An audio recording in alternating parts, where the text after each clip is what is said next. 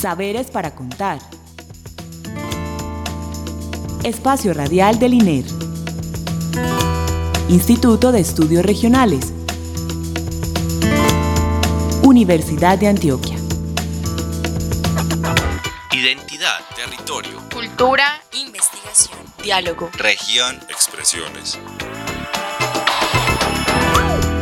Saberes para contar.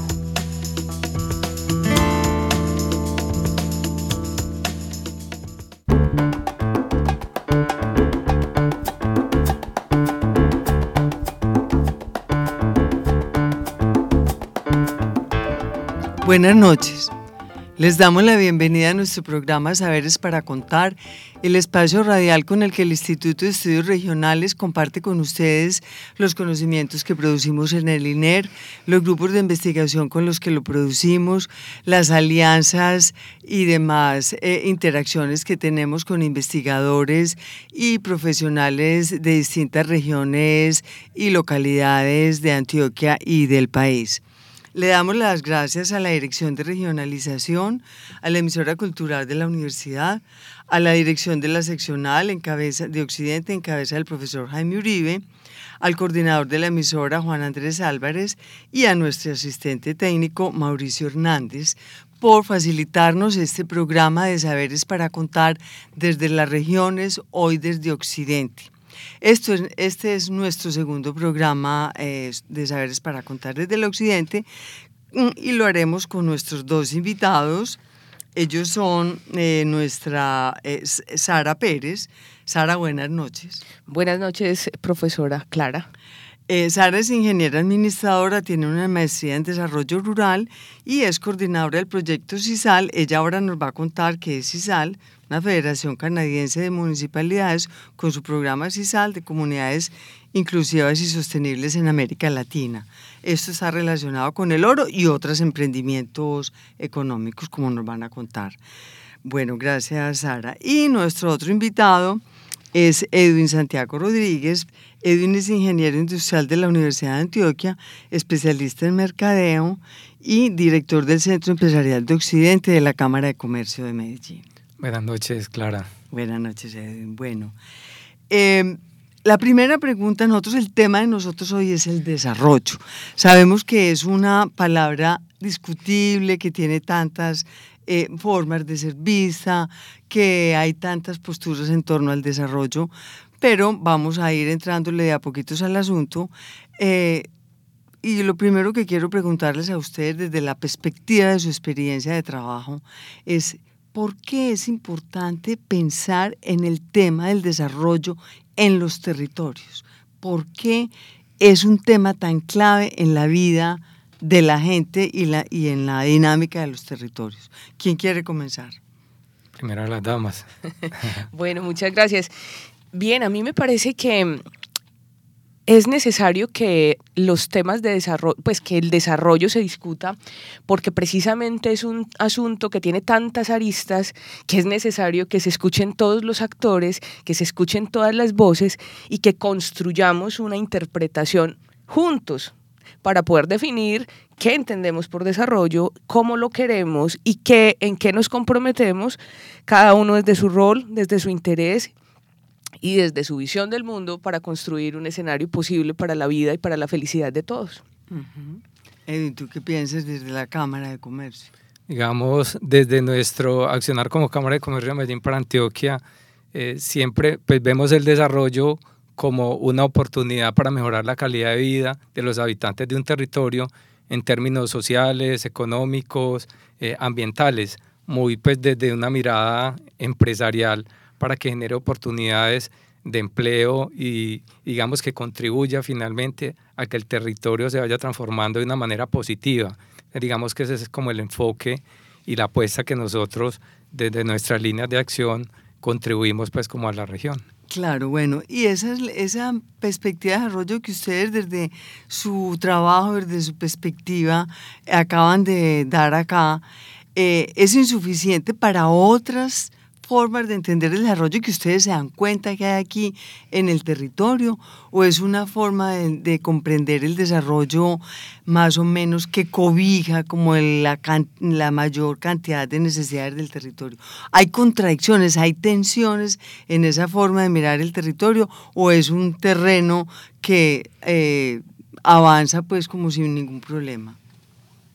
Yo pienso que hay tensiones, siempre habrá tensiones porque precisamente el escenario territorial o el territorio es un escenario en el que múltiples actores eh, convergen y por eso precisamente hay ah, intereses eh, diferentes y posiciones diferentes. Entonces habrá corrientes de pensamiento que dicen el desarrollo tiene que ser la protección del medio ambiente a costa de lo que sea y que nadie utilice los recursos. Y otra persona del otro extremo dirá, hay que aprovecharse de todos los recursos, no importa qué costo tenga, el caso es que derivemos rentas para vivir mejor. Y en ese, entre esos extremos hay posiciones y me parece que lo rico lo, enriquecedor de habitar un territorio como Occidente antioqueño es que precisamente hay diferentes posturas, hay eh, diferentes conceptos, múltiples conocimientos, múltiples saberes, que si nos damos la oportunidad de escucharnos, vamos a tener la posibilidad de construir una, un, consenso pues, o una interpretación eh, acogida generalizadamente. Eh, Edith, te quiero preguntar una cosa.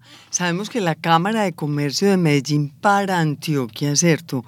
Lo que está diciendo es que es de Medellín para el resto del departamento. Entonces yo me he preguntado eso, es la perspectiva de, que, que, tiene la Cámara de Comercio es la que es de Medellín para el resto del departamento o qué cabida le da la Cámara, ¿cierto? Como a esas realidades del territorio que son distintas de Occidente y de Medellín, de Oriente y de Medellín.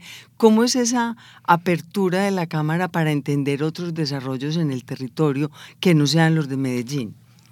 Sí, justamente eh, lo que busca la Cámara eh, cuando llega a las regiones es para quedarse y hacer una apuesta en el territorio de acuerdo a esas potencialidades.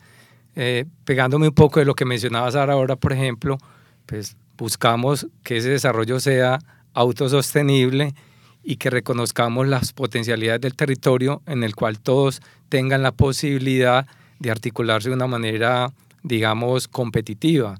Estamos hablando en el tema de turismo, estamos hablando en el tema de, por ejemplo, de la producción agrícola de la región, que es bien importante. Bueno, entonces entrémosle a esa, esa sería como la, la, la, segunda pregunta, es específicamente en desarrollo, ¿ustedes qué hacen específicamente? Edwin. Nosotros como Cámara, digamos, tenemos tres líneas gruesas de trabajo. Uno, el tema de formalización empresarial, pensada en un tema de oportunidad de mercado. Eh, más allá del cumplimiento de unos requisitos es la oportunidad para que las empresas se visibilicen en un mercado. Aquí hay mucha informalidad empresarial. Eh, sí, no obstante hemos avanzado de una manera significativa. Luego el tema de modernización del empresario. Pero ¿qué tipo de empresas, no vayas tan rápido, qué tipo de empresas hay acá? Digamos, eh, pues la base empresarial fuerte de la región es el tema de comercio general y servicios, el tema de, digamos, de restaurantes y hoteles, muy concentrado en el occidente eh, cercano, y digamos que en menor medida, pues hay empresas que generan algún valor agregado, una transformación, eh, pues como en el territorio, por ejemplo, en temas de, de, frutas, el tema de la filigrana. ¿En dónde? ¿El tema de frutas dónde? El tema de, frutas, por ejemplo, eh, depende como de, de los municipios. Si uno mira en términos generales la región, en el tema de café está presente en todos los municipios. El tema de mango está muy concentrado, por ejemplo, en Ansá.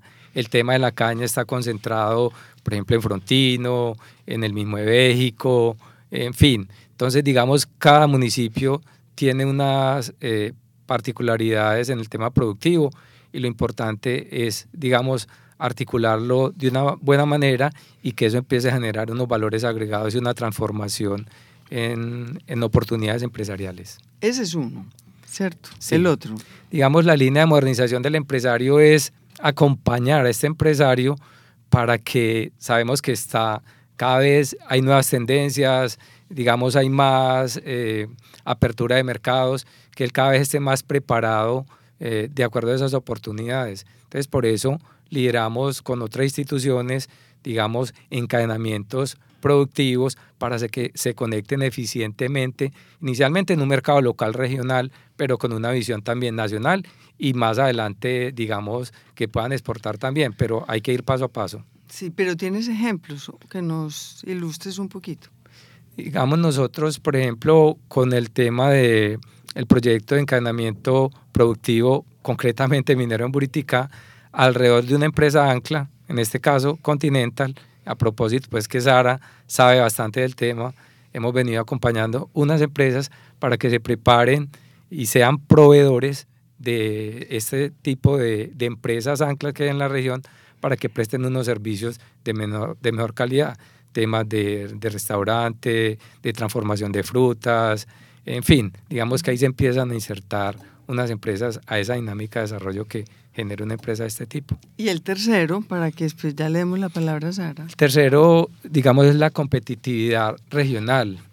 Nosotros el año pasado desarrollamos un foro, eh, en este caso puntual, con la Universidad Pontificia Bolivariana, mirando qué genera las autopistas de la prosperidad a propósito para el desarrollo regional. Y ahí se empiezan a mirar que hay unos municipios con un, de una influencia directa que van a tener un beneficio directo. Son nueve municipios del occidente que tienen esa influencia directa, pero hay otros que tienen unos retos si no desarrollan unas vías secundarias y terciarias para que no vayan a desaprovechar esa oportunidad. ¿Y la Cámara qué hace ahí? Eh, eh, propone pues el escenario de discusión y de comprensión y análisis. Me, voy, me voy para lo, lo, macro. La Cámara de Comercio eh, para mí es una agencia de desarrollo regional, es una agencia de desarrollo como tal y en su alta dirección lideró y ha liderado y acompañado el tema de autopistas para la prosperidad, pensando los territorios desde el punto de vista de competitividad. Yo creo que ahora podemos volver sobre ese tema porque son autopistas, otras infraestructuras grandes. Bueno, quiero eh, hablar un poquito con Sara porque hay una cosa eh, que me parece a mí muy clave que está diciendo Edwin y es que hay una relación de Medellín con el resto del territorio, hay una cosa espacial territorial de interacción. En el caso de Sara, tú que trabajas con, con la CISAL, que son estas comunidades inclusivas y sostenibles en América Latina de la Federación Canadiense de Municipalidades, ahí tenemos una relación global local. Cuéntanos un poquito, Sara, de qué se trata. ¿Cierto? CISAL y este programa con el Canadá y, y, cómo apunta ese programa al desarrollo, Sara. Bien, eh, este proyecto, eh, Comunidades Inclusivas y Sostenibles en América Latina, es financiado 100% por recursos públicos del gobierno canadiense a través de un ministerio que se llama Ministerio de Asuntos Globales que es por donde ellos canalizan, digamos, eh, temas de cooperación eh, para el desarrollo en diferentes regiones del mundo. Y es ejecutado a través de una institución que se llama Federación Canadiense de Municipalidades, que es el gremio que aglutina a los gobiernos locales, es decir, alcaldes, consejos y comunidades desde los gobiernos locales. Esta em, Federación Canadiense, digamos, tiene un concepto gremialista, es decir, mueve el concepto de municipalidad o de municipalismo en el mundo con una convicción, diciendo eh, la forma del poder más cercano, de, poder estatal más cercano que tiene el ciudadano es el gobierno local, es decir, el alcalde y su consejo, y el consejo. Y entonces, en esa medida, cuanto más capacidad de gestión y mayor eh, transparencia y mayor Mm, eh, capacidad de interpretar al ciudadano y a las comunidades, mayor posibilidad de transformación tiene el municipio. Eh, esto significa decir eh, los gobiernos nacionales o federales, para el caso Canadá o de carácter regional, no tienen la capacidad de interpretar y de entender de una manera tan clara a, a, lo que la señora, el campesino, el pequeño industrial necesitan y tienen y de repente se rigen por unos intereses más macros que a veces dejan de lado las necesidades de lo, de lo más básico. Y digamos que esta Federación Canadiense de Municipalidades aprendió mucho desde su origen, tiene alrededor de 117 años de existencia en este momento, ellos casi que fundaron el país y rápidamente se agremiaron como municipalidades y hace 30 años empezaron a hacer un proceso de compartir esos aprendizajes en las municipalidades del mundo. Entonces han trabajado en África, en Centroamérica, en Oriente Medio, en eh, eh, Europa Oriental, en fin, en cada, en, en cada eh, y esto les ha permitido, digamos, hacer muchos aprendizajes sobre el desarrollo y sobre cómo los gobiernos locales, es decir, el aparato estatal bajado al nivel local, eh, tiene la capacidad para movilizar intereses y para conversar con los empresarios, con las comunidades eh, de la sociedad civil y demás, para identificar intereses comunes y jalonar todos hacia el mismo lado en función del desarrollo, es decir, de la mejor calidad de vida y la felicidad de la gente. Es que ustedes dos tienen en común algo que me, que me parece muy bueno resaltar o que ustedes me ayuden a pensar y es que desde ambas eh, eh, eh, lugares de trabajo, de experiencia, pues con este tema del desarrollo, ustedes se mueven entre lo público y lo privado. O sea, es un casi que es como una acción en lo público con todas las utopías, de, las necesidades bien satisfechas, de no corrupción, de, competitividad, todo pues desde la... pero al mismo tiempo con intereses privados, da, tanto desde los empresarios como cuando uno trabaja con, en el caso del, pues quiero decir, los canadienses como tienen las empresas mineras regadas por el mundo, tal vez tiene, tenga eso algo que ver. Entonces hay como una relación entre lo público y lo privado en el caso de, Canadá, como si el gobierno de alguna manera estuviera subsanando algunas cosas que sabe que, que de la práctica minera se han hecho por el mundo. ¿O yo estoy equivocada en esa interpretación? Yo creo que el gobierno canadiense, este gobierno canadiense que está en ejercicio en este momento es un gobierno supremamente liberal y demócrata que eh, tiene conceptos humanistas, por ejemplo, él ha, planteado una filosofía y una política de trabajo feminista donde la intención es que cada peso o cada dólar que invierten en cooperación en el mundo sea invertido prioritariamente para que las mujeres adquieran capacidad y tengan la posibilidad de sobreponerse, digamos, a las adversidades que la historia les ha puesto. Entonces yo creo que tienen digamos, yo soy colombiana, trabajo para una agencia canadiense, pero digamos, mi interpretación es que los canadienses tienen un interés eh, honesto en cooperar para que otros pueblos puedan llegar a, unos niveles de a unos niveles de sostenibilidad y de, y de desarrollo eh, interesantes a partir de su aprendizaje. Sin duda, parte de esto es que a las empresas les vaya bien, porque como es un gobierno liberal, es un gobierno demócrata, es un gobierno en el que claramente se reconoce la propiedad privada y se, y se, reconoce el capitalismo como una dinámica que puede ser sostenible en la medida en que permita que todos nos beneficiemos de los procesos. Es decir, que no sea la prelación de la empresa minera y pasar y arrasar con todo, no sea tierra arrasada por donde va pasando la minería, acabe con todo, eh, sino más bien la posibilidad de interpretar que para el desarrollo territorial se necesita entender la, la, lógica, la racionalidad y los intereses del empresario, tanto como la lógica, los intereses y la racionalidad del sector público, local y regional y de las comunidades de base, de las comunidades organizadas y la sociedad civil en general. Entonces, en la medida en que y yo vuelvo sobre el argumento inicial, en la medida en que podamos conversar y, nos permitamos escucharnos, vamos a tener la posibilidad de entendernos mejor y definir objetivos comunes. Y creo, yo siento que honestamente eh, el gobierno canadiense tiene la posibilidad de transferir eso que ha aprendido en poner a conversar a los actores y sacar provecho de las dinámicas para todos. Bueno. En cuanto a lo público-privado, de lo que hablábamos, ¿tú cómo ves esa relación desde la Cámara? Indudablemente para nosotros ese es el día a día, es decir, la articulación institucional, sector público-privado, pues para que cada uno ponga sus competencias, sus saberes eh, al desarrollo justamente del territorio y es lo que venimos haciendo permanente, eh, permanentemente. Algunas veces con algunas eh, autoridades locales no se logra avanzar tanto como uno quisiera, pero a ese ritmo trabajamos y creo que debemos de estar eh, por encima como de esos, digámoslo así, vaivenes que se presentan hay veces en lo público sobre todo que se frenan algunos procesos, pero digamos siempre, y cuando lo decía ahorita, la Cámara llegó a las regiones para quedarse y apostar a ello y creo que venimos, lo, venimos haciendo de una manera interesante.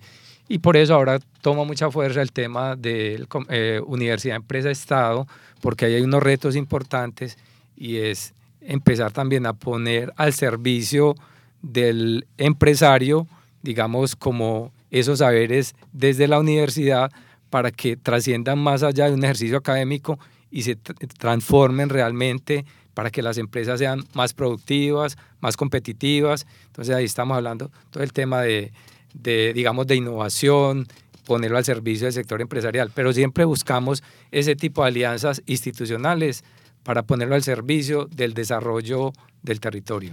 Bueno, la pregunta es, ¿qué tan incluyente con relación a toda la dinámica regional son estas dos iniciativas? ¿Qué se quedará por fuera? ¿Qué requiere eh, eh, el territorio para que el resto de la gente que no está bajo la cuerda de la, de la Cámara y de, y de CISAL, pues como para complementar ese tema del desarrollo en el territorio? ¿Qué nos queda por fuera? Para el caso de CISAL, digamos que diferente a la Cámara de Comercio, nosotros no vinimos a quedarnos, sino que vinimos, entregamos una eh, proponemos unos intercambios y cerramos una intervención, ¿cierto? Y en ese orden de ideas nos llamamos precisamente comunidades inclusivas y sostenibles, porque el interés es generar interacciones con las instituciones que tienen por vocación quedarse en el territorio. Y por ejemplo, en las comunidades. Hemos desarrollado, hemos acompañado la formulación de planes de desarrollo económico local altamente participativos, donde han estado los gremios, las empresas, pero también las comunidades, los campesinos, los productores de café, de caña, las mujeres las personas con, en situación de discapacidad, eh, los jóvenes, eh, es decir, múltiples actores que han hecho como un diagnóstico de los municipios, una valoración compartida, una cartografía social de dónde estamos, en qué nos vemos, cómo nos vemos y hacia dónde queremos ir. Y hemos armado como una suerte de rompecabezas en cada municipio. Les hemos acompañado porque nosotros somos facilitadores para que estas comunidades organizadas eh, pues puedan discutir los temas y decir, el rompecabezas económico del municipio se arma entre caña, café, comercio, industrias de tal tipo, eventualmente minería y hemos observado cómo las personas pueden disponerse para interpretar ese, ese rompecabezas y decir dónde se ven ellos mostrados en ese rompecabezas y qué papel quieren jugar. Entonces es una dinámica incluyente. Obviamente no alcanza para estos cuatro años a, haber llegado a los 17 eh, mil habitantes de, de, Cañas Gordas o a los... Eh, 25 mil habitantes de Santa Fe de Antioquia, pero sí a un número significativo y representativo y el interés es que durante la fase de ejecución de estos planes, que eh, es una proyección de 10 años, se vayan integrando los diferentes actores y vayan poniendo su voz y vayan diciendo, hoy yo no me siento representado ahí, yo quiero que tal otro tema se incluya. Entonces un poco lo que queremos es decirles hay métodos para ir, para ir integrando a la comunidad y todas las voces son importantes y es necesario pasar de haber formulado, haber diagnosticado y haber formulado un plan a ejecutarlo para que pueda haber transformación. ¿Y cuándo se ejecutan? ya está en ejecución. Se formularon entre 2000 y 2017. Pues esa es una de las partes más interesantes y colaborativas del proceso. Es que no se trata de que lleguen dineros adicionales de otras agencias, sino que nos pongamos de acuerdo de los dineros que ya están en ejecución, que son los recursos públicos y los recursos institucionales, para que se establezcan prioridades y de allí en adelante eh, la construcción sea colectiva y no dependamos de agencias externas que entreguen dinero. Bueno, Edwin, en el caso de la Cámara, además de dar cursos de capacitación, el día a día, el día a día con la gente en, en la búsqueda de su propio bienestar es cuál concretamente? Digamos, indudablemente nosotros trabajamos por una agenda de fomento y transformación productiva en el territorio, no una agenda social. La agenda social se derivará en la medida en que esa agenda de transformación productiva en el territorio se capitalice en oportunidades para las empresas y para las personas que esas empresas van a contratar. Entonces, digamos, no, no, no pretendemos suplir una agenda social que para eso hay otros entes y tienen sus competencias, sino que nos enfocamos en una agenda de fomento y transformación productiva que se capitalice en oportunidades para los empresarios y para que desarrollen y contribuyan como a ese bienestar finalmente de la comunidad también. Pero ustedes van a Giraldo, van a Uriticá, van a Dabeiba, están en Cañar Gordas, en Abriaquí, Frontino, pues se mueven por todo el territorio. Claro, nuestro centro empresarial está ubicado acá en Santa Fe Antioquia, pero acá nos movilizamos en los 19 municipios del occidente antioqueño, eh, haciendo énfasis, digamos, en esas vocaciones productivas como tal. Le mencionaba ahorita el tema de turismo, para nosotros ahora el tema de café, por ejemplo, con el clúster Café de Antioquia, nos venimos articulando de una manera muy, muy interesante, identificando nuevos emprendimientos, marcas de café y a propósito empieza a caminar junto el tema turismo y café en el territorio. Son nuevos emprendimientos que se van, digamos, eh, visualizando y que le van dando valor como a esa oferta que la región requiere. Bueno, y eh, por el lado de las autopistas hay proyectos de infraestructura que no podemos terminar el programa sin mencionar, como son las autopistas de la prosperidad, el túnel del Toyo, la misma, eh, el mismo Hidroituango. ¿Qué lugar ocupan en esta región, en esta dinámica territorial, esos proyectos de infraestructura, megaproyectos? Digamos, yo enfoco sobre todo el tema de, de vías 4G, autopistas para la prosperidad como en potencialidades y oportunidades. Una potencialidad de mercado, una potencialidad de aglomeración y una potencialidad de desarrollo agrícola para la región, porque está conectando y está acercando la región, eh, o sea, no está pensado solamente para Antioquia, sino para conectar el país y otras regiones, y nos pone de vía a los puertos de Urabá, entonces ahí es donde esas oportunidades de mercado se tienen que capitalizar esas aglomeraciones o desplazamiento que se haciendo de un, de un empleo mayor o mejor calificado y digamos de esa vocación productiva que tiene la región, que tiene mucho énfasis en el tema agrícola. Y digamos por la ubicación estratégica que tiene, se generan dos nodos de desarrollo, uno en Santa Fe, Antioquia, y el otro Dabeiba, Frontino, cada uno con su dinámica, y a través de esos, digamos, de esos nodos se pueden percibir, por ejemplo, para Santa Fe, Antioquia, centro de desarrollo logístico o instalación de agroindustria que empieza a, mirar, digamos, esos productos que pueden entrar al territorio y también que se pueden exportar. Em, en, tu caso, eh, Sara, el tema de fortalecimiento de esos municipios con propuestas de estas como las autopistas. Sabemos que las autopistas conectan, pero mercados, conectan lugares, hay veces desconectan veredas, desconectan localidades, ¿cierto? Entonces, conectan unas cosas y desconectan las otras. ¿Cómo lo, desde esos planes que ustedes han hecho de desarrollo local, cómo ven estas grandes cosas?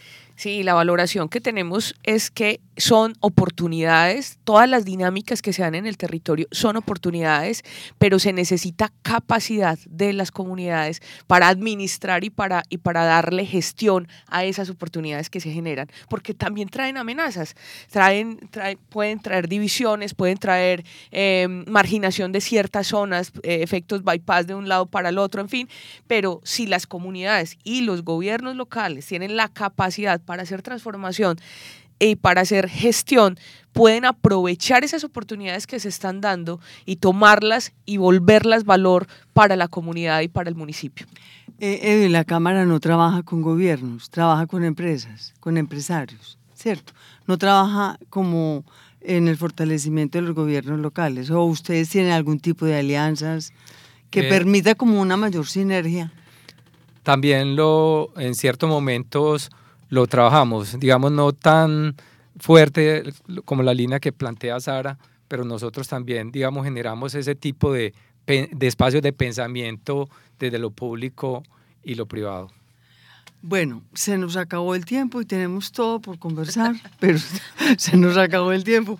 Nos hacen más señas, no podemos seguir conversando, se nos quedó todo en el tintero, Hidroituango, las tecnologías mineras tradicionales, en fin. Eh, pero bueno, será en otro programa eh, que sigamos pues en esta conversación. Entonces quiero darle las gracias nuevamente a Edwin eh, Santiago Rodríguez por su participación, a Sara Pérez, muchas gracias por haber estado Muchas gracias a, a usted eh, y esperamos poder volver a seguir conversando sobre temas de desarrollo que nos apasionan. Ah, bueno. No, gracias a ustedes por generar estos espacios de, de pensamiento para la región y reflexión para la región. Bueno, no, muchas gracias a ustedes. Le, damos las gracias a Mauricio Hernández por la asistencia técnica, a, a Nelson Ramírez por la realización.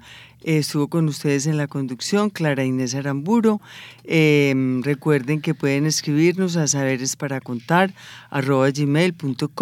También estamos en Facebook y en Twitter. Feliz noche y muchas gracias.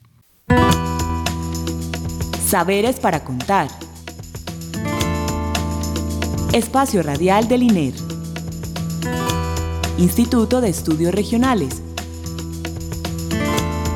Universidad de Antioquia.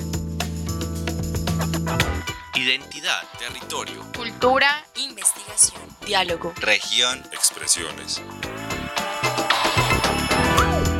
Saberes para contar.